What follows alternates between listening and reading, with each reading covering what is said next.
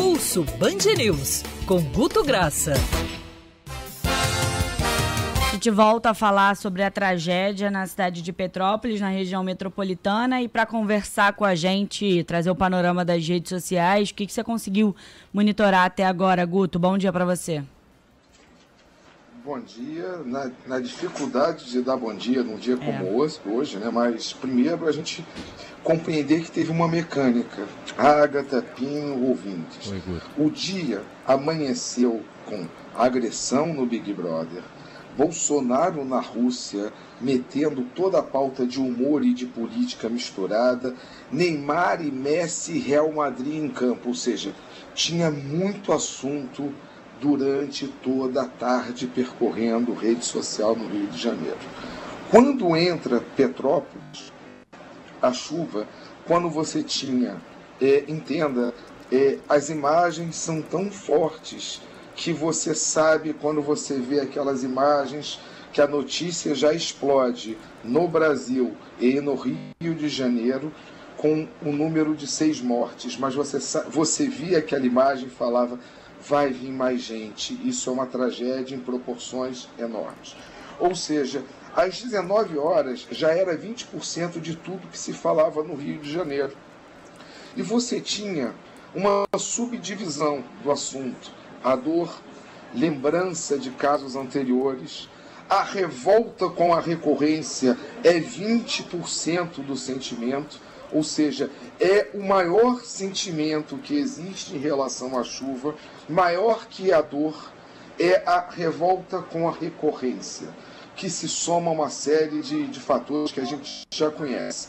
Preocupações com conhecidos foi um volume enorme de 6%, isso é muita coisa dentro do Rio de Janeiro, ou seja, é vendo que essas cidades serranas, elas têm uma, um total processo de conurbação de pessoas que trabalham, que vivem, pessoas se marcando como seguras, e o que chamou a atenção de positivo foi a velocidade da, da solidariedade e das mecânicas. Você já tinha 12% hoje de manhã do volume que era gente buscando formas de solidariedade, de água, de doação, que a pessoa às vezes não está sabendo nem como é que vai conseguir entregar. Mas é uma mobilização que a gente não pode, a gente que fala tanto do lado ruim das redes, a gente não pode tirar isso como o lado bom mobilizatório da, da solidariedade. Tá? Agora, é, é impressionante que o assunto tem que se abrir um, uma janela aqui. E na madrugada, entre 0 e 6 da manhã, foi 35% do que se engajou, do que se falou. Ou seja, quem abriu o telefone hoje nas primeiras horas, foi impactado com esse assunto no Rio de Janeiro, porque foi o principal assunto da nossa madrugada e um, é mórbido esse, esse, número de mortos, a nossa dor só aumenta. Quando a gente vai vendo que tem criança, a dor só aumenta, a gente só pensa nas famílias.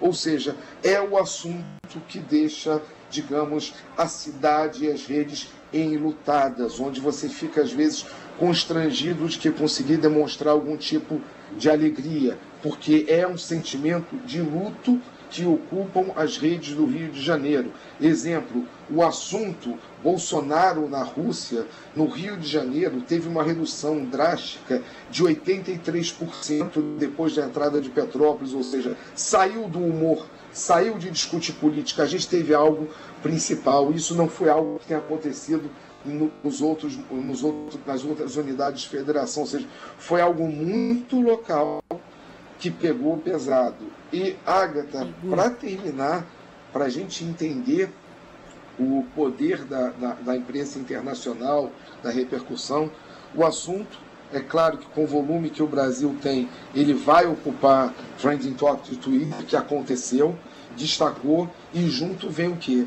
vem a imprensa internacional que já vinha literalmente, sabe, a gente fala de o solo está muito cheio, qualquer chuva já vai encher. A imprensa internacional, no final de janeiro, já havia oferecido chuva com enchente, com mais de duas, é, duas dezenas de mortes de pessoas em São Paulo. Isso vem e acontece no Rio de Janeiro. É natural que essa coisa mórbida porque são tragédias mundiais causadas por condições climáticas, hoje são assuntos altamente globalizados, ou seja, as imagens que estão correndo, que são imagens pesadas, que você não sabe se é rua ou é rio, o que você vê aquilo é, é imagem de devastação, isso é, digamos assim, é uma recorrência mundial que hoje o mundo inteiro está olhando para Petrópolis e compreendendo é, essa tragédia que tem uma quantidade enorme de mortos e que a gente sente tão perto pela empatia com as pessoas que a gente conhece, pela, pela presença de Petrópolis na vida de muitos de nós, pessoas que são de Caxias, sabem como, como a ida a Petrópolis era um, um quase que um, um, um passeio, ou seja, é uma cidade que é quase um pouco um bairro também do Rio de Janeiro nesse processo conurbatório. Sentiu-se muito, Ágata. A rede hoje, no Rio de Janeiro, a gente pode dizer sim, é sentimento de luto. O assunto é muito pesado e, repito, eu só vejo crescer o número das vítimas fatais e cada vítima vai trazer uma história que a gente vai ficar doído e vai estar ciente disso, que são vidas, não são números, são pessoas que a gente vai vendo histórias, são crianças, que é, não dá para a gente é, não compreender aquele sentimento inicial lá de tudo que se fala do assunto, é revolta com a recorrência. E Guto, aí trazendo, falando de alguns pontos que você trouxe, eu acho que, óbvio, a dimensão da tragédia já fala por si só, então isso já repercutiria nas redes. Só que eu acho que dois outros fatores contribuem para a gente estar tendo essa mobilização toda também na internet. E aí o fato de que você falou, ah, tem é, muita gente que trabalha em Petrópolis e mora no Rio, ou ao contrário. E aí eu acho que Petrópolis, por ser uma cidade turística, a gente acaba muita gente conhece Petrópolis, tem uma história com Petrópolis ou já ouviu falar de Petrópolis. Então é uma cidade da região serrana extremamente conhecida e visitada. E aí todo mundo adora o friozinho de Petrópolis. Então eu acho que quando você fala é, quando você vê a Rua Tereza, por exemplo, daquele jeito, ou próximo ao Palácio Quitandinha, todo alagado, lama, você de alguma forma relembra alguma memória e aí, enfim, acaba querendo compartilhar.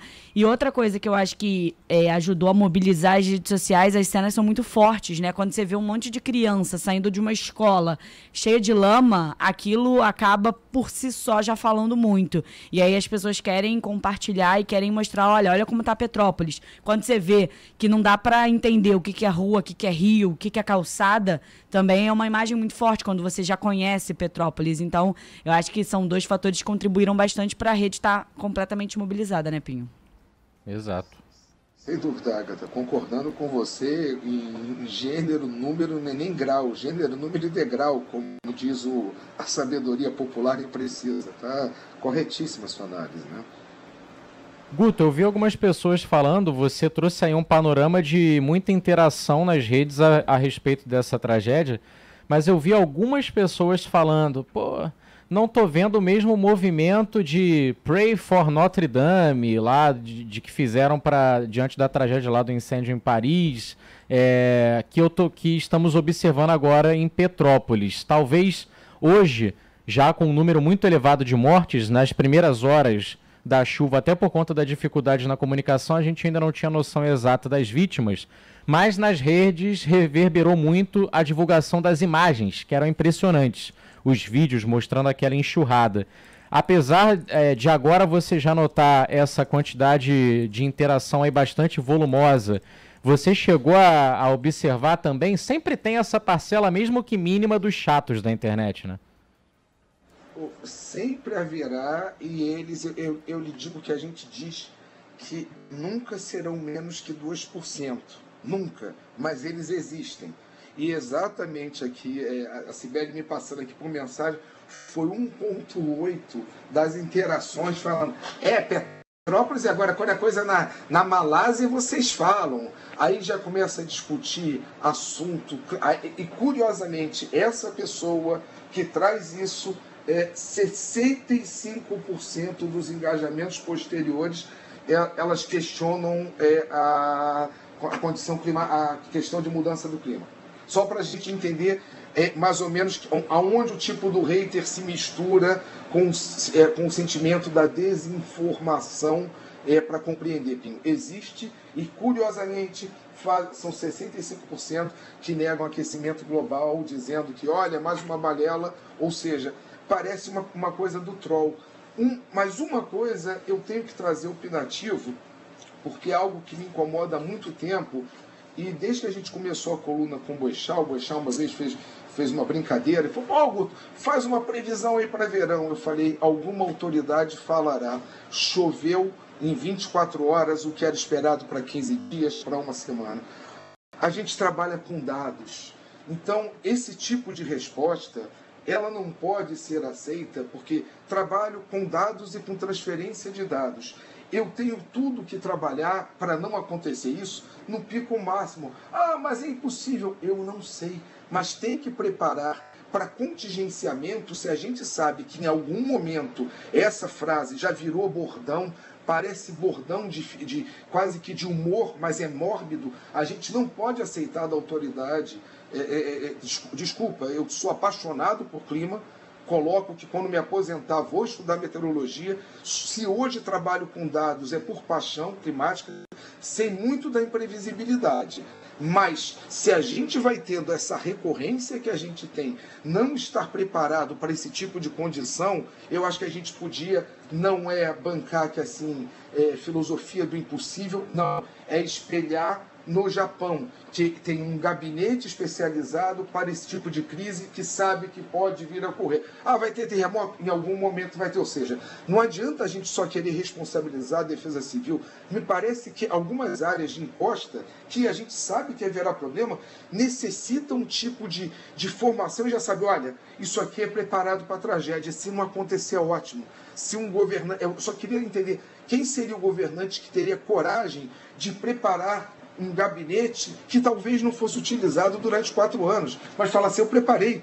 Ou seja, mas pela recorrência, eu acho que vai ser utilizado, ou seja, Pinho, assim, e, Ágata e ouvintes, um país como o Japão, que é acometido por tragédias o tempo inteiro, coloca um, um, um, uma visão dessa forma específica. Me parece que chuvas nas encostas, como a gente convive, eu acho que já estava mais do que na hora da gente pensar alguma coisa além de só querer responsabilizar a defesa civil e os órgãos que existem. Acho que demanda um tipo de inteligência para concentrar dados, para concentrar ações. Desculpa que a empolgação negativa, mas é que um assunto que 35% da madrugada dominou na, na, na, cidade do Rio de Janeiro é para a gente sentir que é, não dá para a gente vir daqui a um ano e estar tá voltando a falar disso de novo daqui a dois anos. É muito duro a gente ficar lidando com isso, sabendo que precisa ser feito algo, entendeu? O Pinho, Agatha, novamente aí desculpa, desculpa o coração aqui, porque é coração apertado por pessoas, por preocupação, por ver, procurar amigos que não estavam marcados seguros, ou seja, foi algo que para mim foi pesado. E eu divido aqui com vocês um pouco esse peso, a compreensão para cada um abraço para cada família que está nesse momento aí difícil, não só com, com as perdas de vida, com as perdas materiais, com as reconstruções que se que uma chuva dessa causa, que são tragédias. A gente, o que a gente viu de imagem for, foi muito pesado. Não há o que se desculpar, Guto. Afinal, quarta-feira você também tem espaço aqui garantido no jornal Band News Rio, primeira edição. E isso que você falou é muito importante. Assina embaixo, enquanto sociedade precisamos refletir também. A gente que mora em grandes cidades, talvez um dos maiores impactos da nossa parte. É, e eu não estou falando da nossa, querendo dizer que todos os ouvintes que estão sintonizados agora tenham culpa nisso mas da nossa enquanto sociedade mesmo. Vai ter sempre quem faz o bem e quem faz o mal, mas suprimir vegetação, contribuir com desmatamento, cada vez mais a gente tornando a cidade cinza e acabando com verde, isso também é um fator que colabora negativamente para, em épocas de grande chuva, é, você ter aí essas tragédias. Ocupar irregularmente áreas que você sabe que são de risco, isso também é, vai contribuir negativamente, vai ser um fator potencial de risco para quando acontecer uma enchente, um temporal desse, você ter um deslizamento com vítimas, você tornar aquele solo mais instável. Então, enquanto sociedade, é, exercitar também a nossa cidadania de buscar sempre caminhar no rumo certo e de ser vigilante também. Votar direitinho e cobrar o vereador que você elegeu, o deputado, para não reduzir o orçamento destinado à prevenção de enchente, ao gerenciamento de crise nesses aspectos. É por aí também. Guto Graça volta na quarta-feira que vem aqui no Jornal Band News Rio, primeira edição, ou em qualquer edição extraordinária. Guto. Beijo, Guto. Gente, beijo, abraço, beijo no coração, um beijo para cada pessoa que estiver sentindo, sendo impactado, porque, repito, é um placar que a gente só vê que vai aumentar de número de vítimas e o assunto tá pesado. Ou seja, é dividir um pouco aqui, repito, desculpa ser pesado dessa forma, mas é, re, as redes hoje estão no Rio, na, no Rio de Janeiro meio que de luto. A gente tem que dividir um pouco isso, na alegria e na dor a gente tem que passar um pouco isso. Tá? Tá beijo para vocês aí, gente. Guto Graça Valeu, Guto. no nosso site também, Band News FM Rio.